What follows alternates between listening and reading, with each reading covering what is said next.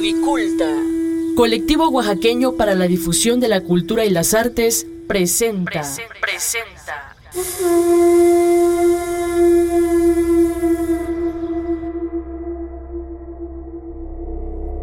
Apaga la luz. Enciende las velas. Abramos el baúl y que salgan las leyendas. Julio Pachangas había sido siempre una persona a todo dar. Su nombre real era Julio Asunción Domínguez, pero por su alma alegre, su carácter bonachón y su vida fiestera en el pueblo, se le conocía como Julio Pachangas. Desde niño se le conoció por su peculiar sonrisa y sentido del humor, y con el tiempo su carácter no había cambiado en lo absoluto. No se le iba una sola fiesta patronal a su alrededor. Asistía por costumbre a todos los bailes y cuando por alguna situación el mayordomo no podía realizarlo, él era el primero en apuntarse para organizarlo, no importando endeudarse o tener serios conflictos con su señora, quien para su dicha o desgracia había decidido contraer matrimonio con un verdadero amante del desvelo y el mezcal.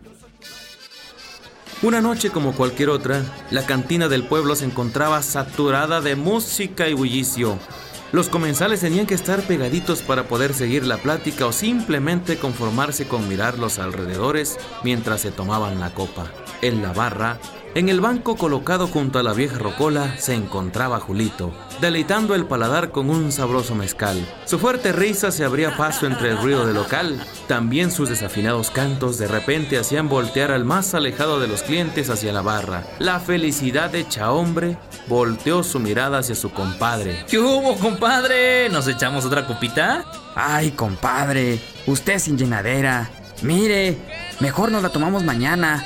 Estas ya no son horas. ¿Qué rajón me saliste, Agustín? ¿No le haces honor a tu nombre? No me salgas tan cobarde que apenas son las seis. No, güey, no es por eso. Ya sabes que siempre te acompaño, pero tengo que llegar a la casa ver a los hijos y la señora. Tú sabes cómo son esas cosas. ¡Oh, qué la ching! Usted se lo pierde. Nada más acuérdese que cuando esté muerto en el altar no le voy a poner lo que de vivo despreció. ¡Ay, hijos de su madre! Si no, pregúntenle a su abuela. la música continuó un par de horas más. Poco a poco la cantina de Don Zenén se fue vaciando. Hasta claro, quedar solo una persona dentro. Ah, qué don Zenén. Mire cómo son las cosas. Este pueblo está más aburrido que las misas del padrecito Juan. No digas eso, Julito. Es sacrilegio. No te vaya a castigar Diosito. A mí el único que me castiga es usted. Mire que cada vez le sube más al mezcal. Tú siempre con tus bromas, Julito. ¿Cuándo será el día que te pongas serio? Si no por ti, a menos por tus chamacos. No, hombre, don Zenén, ¿pa' qué cambio? Si así, soy feliz. No hay nadie en este pueblo que haya disfrutado la vida como yo. Ya ni la muelas, pachangas, pero tú sabrás. En fin, yo creo que ya va siendo hora que te despida. Son casi las 11 y la calle a esta hora es peligrosa. Bueno, pues, si me corre tan educadamente, me voy por las buenas. Anóteme todo lo de hoy en mi cuenta. Ahí luego paso. Ya ni la muelas, canijo. Bueno, con cuidado. Las noches son oscuras y llenas de misterio, Julito. Julio Pachanga salió de la cantina dando pasos largos, con el mareo de cada noche y con la sed que al parecer había nacido. Tenía que caminar unos 10 minutos hacia las afueras del pueblo, la parte más alejada y oscura de la comunidad. Era el camino de toda su vida. Se lo sabía también que a veces alardeaba sabérselo al derecho, al revés, borracho o dormido. Llegó a su casa con su peculiar forma de ser. ¡Ya vine, mujer!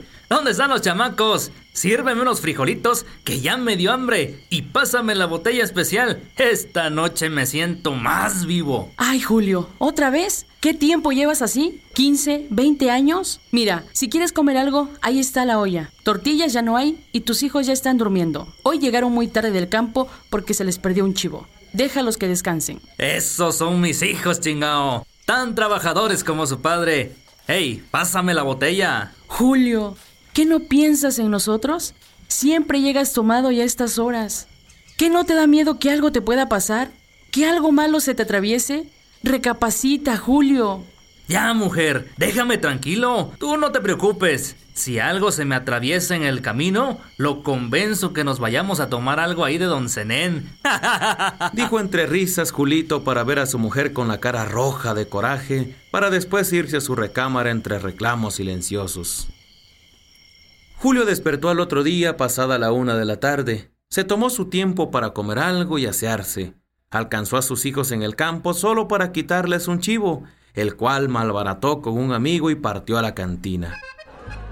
Saludaba a todo el mundo a su paso, les dedicaba una sonrisa amigable y no le negaba abrazo a las personas mayores con las que se topaba. Entró a la cantina a las 3 de la tarde y no volvería a cruzar las puertas hasta unos minutos antes de la medianoche. Ese día era viernes y la luna llena iluminaba más el camino que de costumbre. Juan tarareaba una canción inexistente por el sendero que caminaba el alcohol y lo rocoso del suelo lo hacían caminar en zigzag pronunciado. De repente, algo llamó su atención. Era un brillo raro que se veía a unos cinco metros del camino que recorría. Estaba en el suelo. No se observaba qué era porque la maleza en ese punto estaba muy crecida. Pero el halo de luz que proyectaba el objeto hacía que tenuemente se iluminara el lugar donde se encontraba. Desconcertado, Cerró un ojo tratando de enfocar mejor, pero era inútil. La cerveza y el mezcal desde hace horas que circulaban por su sangre, haciendo sentir a su mente más confusa. ¿Qué le habrán puesto ya al mezcal? Pensó mientras se preguntaba si sería verdad aquello que brillaba en el suelo cerca del viejo mogote. Con su chueco caminar se acercó al lugar, saltando entre las piedras y la hierba larga. Cuando llegó le sorprendió lo que vio. Era un tejocote pero un tejocote muy diferente a cualquiera que hubiera visto. Este era más grande que alguno que hubiese tenido entre sus manos, con un color amarillo intenso que a la luz de la luna provocaba un brillo casi mágico.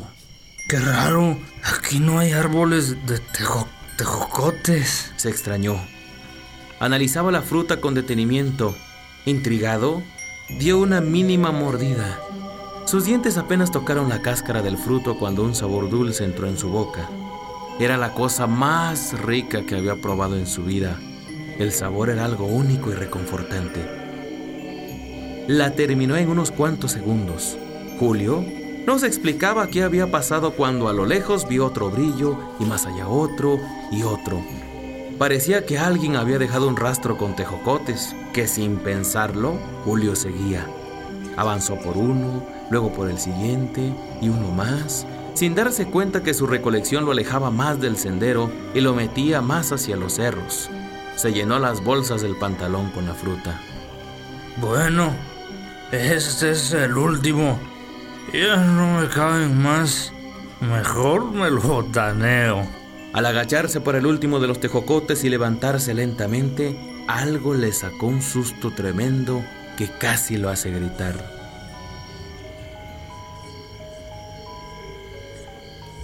La silueta de una mujer esbelta vestida de blanco se encontraba a unos 10 metros del lugar donde estaba. Ella se paró de perfil. Julio notó que era extremadamente blanca. Su vestido le cubría todo el cuerpo, incluidos los brazos. Una cabellera larga y negra hacía que fuera imposible verle la cara. Aquel pelo lacio era una de las cosas más hermosas que Julio había visto en toda su vida. Buenas noches. El pueblo está atrás del cerro. ¿Quiere que la acompañe? Agregó Julio viendo la oportunidad de coquetear. Una risa dulce se escuchó por el lugar. Era un sonido tímido que provocó que a Julio se le pusiera la piel de gallina. Venga, señorita. Yo la llevo. No tiene de qué preocuparse, mamacita. Insistió Julio. De repente la mujer comenzó a moverse en la dirección opuesta a él. Tenía un caminar raro, como si estuviera de puntitas, pero no le importó. Decidió seguirla mientras le gritaba que iba en la dirección contraria y que él se ofrecía a llevarla hasta el pueblo. Julio avanzó unos 50 metros cuando vio que la mujer rodeó el pequeño cerro para perderla de vista. Apresuró el paso con una desesperación que no entendía. Parecía que su vida misma dependía de verle el rostro a la delgada dama, cuya hermosura sería igual que su impresionante cuerpo, o al menos eso imaginaba. Al rodear el mogotito se sorprendió. No había nadie ahí. La mujer parecía haberse esfumado. Miró hacia arriba del cerro buscando un rastro, pero nada. Suspiró profundamente y dio la vuelta para darse cuenta que la mujer estaba parado justo detrás de él. Quiso soltar un grito de susto, pero se dio cuenta que se había quedado sin voz. Desesperado cayó de sentón mientras agarraba y apretaba su garganta que se había callado para siempre. Tal vez por su desesperación no se dio cuenta antes, pero el vestido de la dama no tocaba el suelo, y donde deberían estar los pies existía solo aire. La mujer se encontraba flotando. Lentamente subió su mirada por el vestido, pasó la cintura, el abdomen, el pecho y el cuello.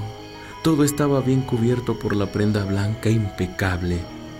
Al llegar al rostro, un temor penetrante invadió su ser. La mujer tenía un rostro de miedo. Tenía la carne tan pegada al cráneo que parecía tener piel de papel. Era pálida, casi blanca. Los ojos parecían dos hoyos profundos que apenas si podían ser observados. El mentón y la boca colgaban de la quijada.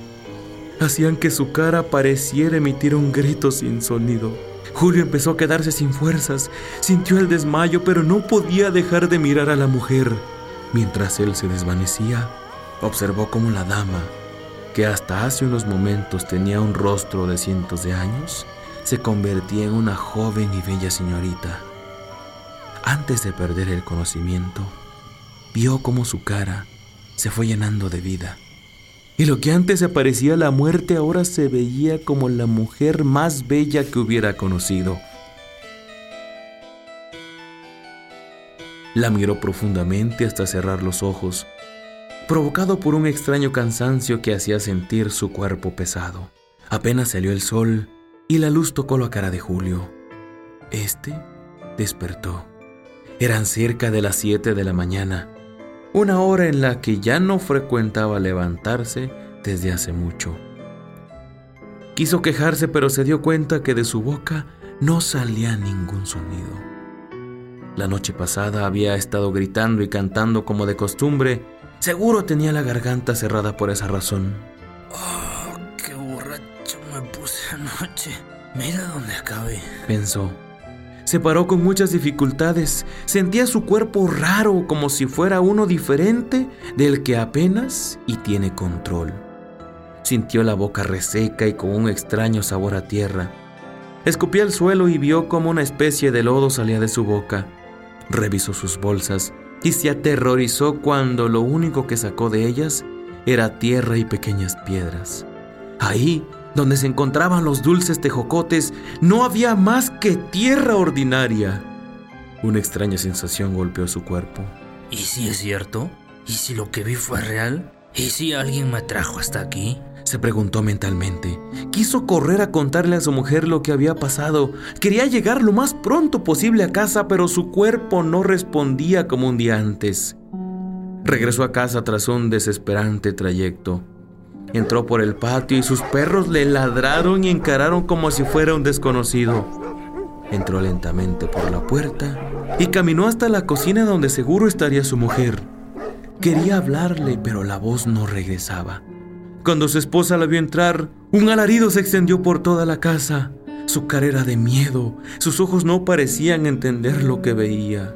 Julio, Julio, ¿qué te pasó? ¿Qué te hicieron? Julio no entendía lo que pasaba hasta que vio su reflejo en una cubeta que su mujer tenía en la cocina. Ahora entendía la desesperación. Su cara parecía haber envejecido unos 40 años. Su cabellera era entre gris y blanca. Parecía haber adelgazado varios kilos hasta tener el cuerpo chupado. Las arrugas cubrían sus manos y sus ojos antes llenos de vida, hoy se encontraban sumergidos en unas profundas ojeras. Habían aparecido de un día para otro. Julio Pachangas no volvió a ir al pueblo. El cansancio de su nueva edad se lo impedía. Pasó el resto de sus días fuera de su casa, sentado en una silla de madera que su esposa le sacaba a diario. En profundo silencio continuó viviendo solo un par de años más, sufriendo las enfermedades de su cuerpo achacoso. No había día que su mente no pensara en la mujer más bella que había visto en su vida. Luego, ese recuerdo se convertía en un miedo extremo que recorría su viejo cuerpo.